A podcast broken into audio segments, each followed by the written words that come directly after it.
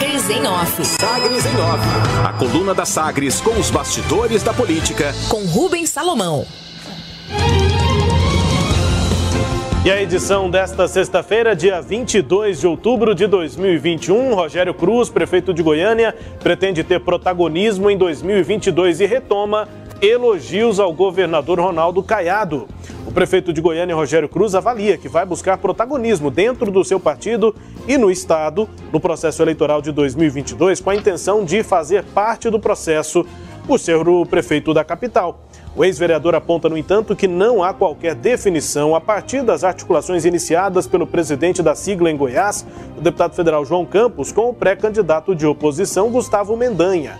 Além disso, Rogério aponta que tem tido bom relacionamento com o governador Ronaldo Caiado e que é óbvio que os dois têm de andar sempre alinhados o prefeito juntando aí questões administrativas e políticas em resposta durante a entrevista exclusiva a Sagres. Rogério Cruz, inclusive, retoma a citação às parcerias realizadas entre as gestões da capital e do governo estadual. Segundo ele, abre aspas, como eu quero trazer benefícios à população goianiense que faz parte do estado de Goiás, é claro que estarei perto do governador. Sempre que possível, estarei perto dele e estou.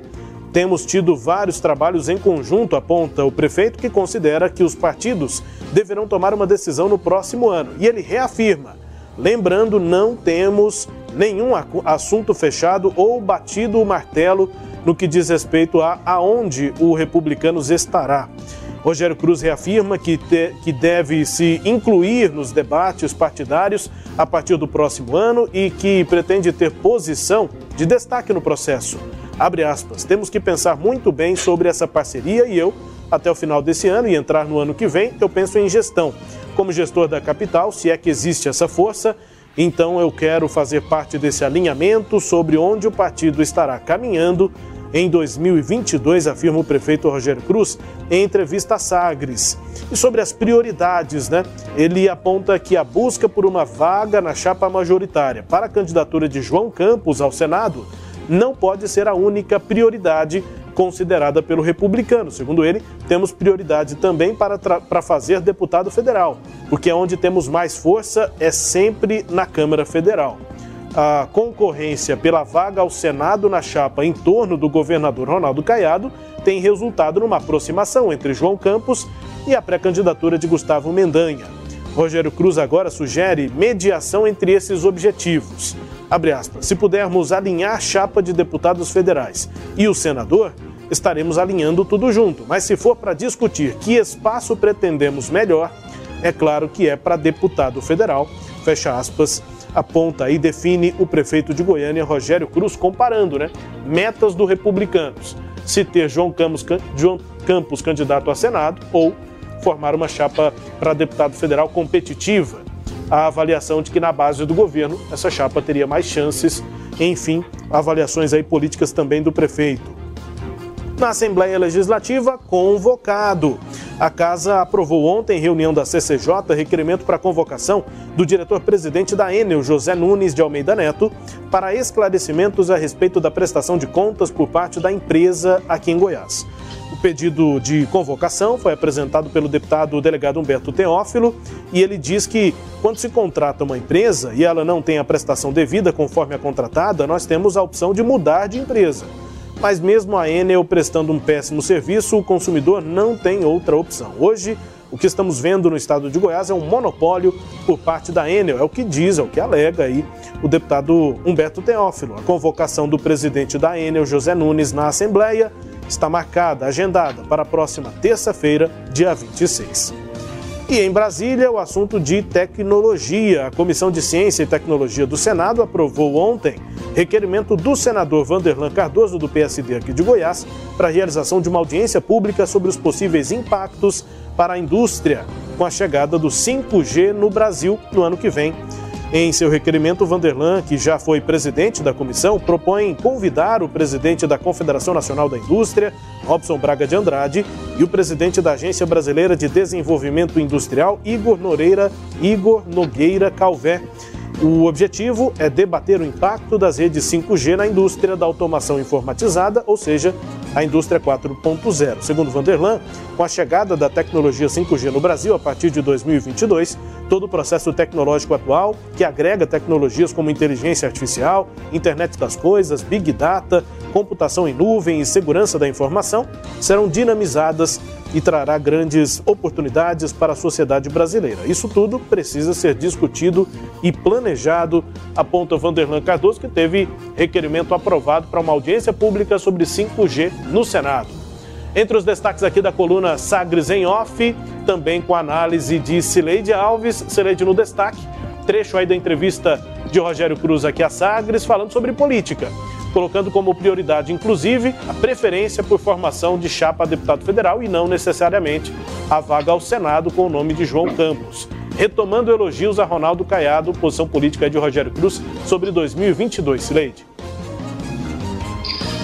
Rubens, é, e a explicação disso está na própria fala do prefeito, na entrevista aí à, à Rádio Sagres, é, observando que ele precisa de fazer parcerias administrativas. Ele chegou a citar um projeto de construção de conjunto habitacional, mas é, a gente tem informação aí dos bastidores que a equipe do prefeito é, de Goiânia acha que o principal projeto, a marca, do, desta administração, desta administração, né, uma aposta que se tem é na construção do VLT.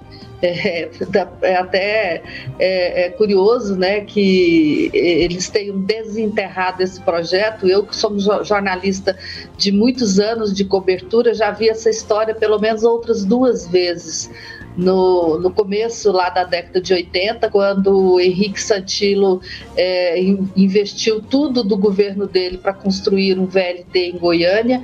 É, depois pagou caro por isso, porque foi promessa de campanha que, obviamente, ele não deu conta de cumprir. E anos depois, é, o governador Marconi Perillo faz a mesma coisa. Chegou a nomear um grupo executivo, gastou-se muito dinheiro com isso, é, fez uma licitação para o projeto executivo e, e, a, a, e morreu na praia. Hoje já existem muitas críticas ao VLT, porque ele é um projeto muito caro. O BRT que é um projeto bem mais barato e mais simples de fazer. Nós estamos aí né, desde 2015 tocando essa obra, você imagina um VLT que vai exigir obras de infraestrutura e de e intervenções urbanísticas muito mais é, é, é, difíceis e caras. Né? O projeto do atual prefeito, é, que não é goiano, né, assim como boa parte da sua equipe não é de Goiás e não conhece essa história toda, seria para construir na Avenida Ianguera, o VLT na Avenida Ianguera.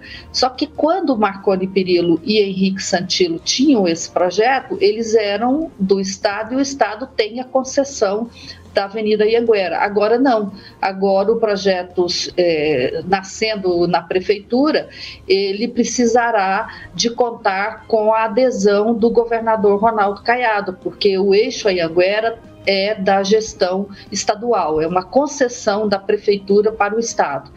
É, e aí, Rubens, eu me pergunto se há interesse do governador em transferir essa concessão para a prefeitura de Goiânia e se o governador vai embarcar nesse projeto já velho e conhecido dos goianos. E aí eu me lembrei que em 2019, logo depois de assumir a prefeitura, é, o Íris chegou a ter um encontro com o governador e acertou com ele que o Estado repassaria a concessão da, do eixo Ayanguera para a CMTC. Você vai se lembrar disso. O, a CMTC foi fazer o estudo, a ideia era que a, CM, a CMTC assumisse o eixo Ayanguera e ela fizesse uma licitação, trans, fizesse uma, é, uma nova licitação para concessão do eixo Anhanguera para a iniciativa privada. O prefeito ficou esperando essa ação do governador até o final da gestão dele e, obviamente, isso não aconteceu. Então, se o, se o governador não quis transferir o eixo Anhanguera para o Iris Rezende, ele, ele terá interesse de transferir agora para a gestão de Rogério Cruz e para esse projeto de VLT, que a gente sabe que em outras ocasiões foi é, não se realizou? Foi, foram promessas que ficaram né, é, sem nenhuma ação concreta? Então, essa é a pergunta, e daí eu acho que se explica essa, essa, essa, esse discurso do prefeito né, de voltar a se alinhar ao governador. De fato, não é inteligente fazer oposição tão cedo. Né? Eu acho que eu, quando o governador antecipou o processo eleitoral, é, ele acabou arrastando um monte de gente para essa antecipação. Quer dizer, interessou para o governador a antecipação do processo eleitoral com a escolha de Daniel Vilela para vice, mas interessa para o, o, Rogério Cruz também fazer essa antecipação do processo eleitoral? Acho que o prefeito pensou sobre isso. Bom, e para concluir essa minha participação, só uma análise aqui rápida da entrevista do prefeito Rogério Cruz. Ele abordou vários assuntos, mas o que eu percebo na fala do prefeito Rubens é que ele ainda fica nas generalidades. Né? É, a hora que a gente vai tentar enxugar a fala dele e tirar algo de concreto, a gente tem dificuldade. Né? É, você tratou com ele sobre vários assuntos, transporte coletivo, não tem um título para essa parte da entrevista, quer dizer, o que, que ele vai fazer com o transporte coletivo? Ele repetiu o que ele já tem falado. Os técnicos estão estudando e esses técnicos estão estudando. Essa comissão foi nomeada em abril, né? Então ele não falou nada de novo. Ele repetiu que quer fazer um projeto é, para reduzir, para o, o, o, o, usuário do transporte de Goiânia pagar mais barato, mas não disse de onde virá esse dinheiro. Você perguntou sobre subsídio e ele não respondeu sobre subsídio, então ficou também sobre a generalidade. É, você perguntou sobre cidade inteligente e ele fez aquele discurso que nós estamos cansados de ouvir, que o Paulo Garcia falava muito, né? Sobre cidade inteligente, e é esse conceito de cidade compacta, que o morador da região noroeste não vai sair para atravessar a cidade, que ele vai ter mais tempo para dormir, que ele vai ter mais tempo para ficar com suas famílias. Isso é assunto antigo, velho, é generalidade, a gente sabe disso. Agora que você pergunta como vai ser feito isso, não tem, é, não tem detalhes, só tem a ideia, só tem o projeto.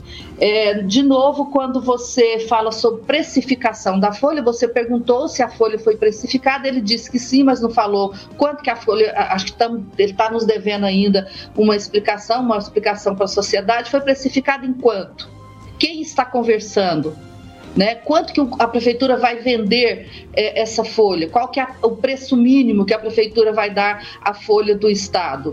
É, quanto que a empresa que precificou vai ganhar por isso. Né? Também ele não falou. E por fim, a respeito da Câmara de Goiânia, quando você fala, olha, os vereadores mudaram, criaram cargos, o que, que o prefeito fala? Ah, olha, o vereador pode contratar um funcionário, um assessor jurídico, e fez uma descrição de como é que é a contratação de servidores para a Câmara e também não entrou no mérito da questão, que qual é o mérito da questão? Qual a opinião dele a respeito do aumento de gastos e de contratação, de criação de cargos na Prefeitura de Goiânia? Também ele não falou, né? Então, Rubens, se eu fosse dar um título para essa reportagem do prefeito, eu teria dificuldade em, em, em destacar algo de relevante da fala do prefeito, algo que ele não tivesse já falado em outras entrevistas trechos aqui na coluna Sagres em off da parte política e da entrevista com o prefeito Rogério Cruz nesta sexta-feira. A íntegra da entrevista está também no nosso portal sagresonline.com.br e no nosso canal no YouTube, youtube.com.br sagrestv. Entrevista aqui a Sagres com o prefeito de Goiânia, Rogério Cruz. Com a parte política aqui na coluna, também com análise de Cileide Alves. A coluna Sagres em Off, que também é podcast. Está no Deezer, no Spotify, no SoundCloud e nos tocadores do Google e da Apple. Todo o conteúdo no nosso portal. De segunda a segunda, no sagresonline.com.br. Sagres em Off. Sagres em Off. A coluna multimídia. Acompanhe ao longo do dia as atualizações no www.sagresonline.com.br. Sagres em Off.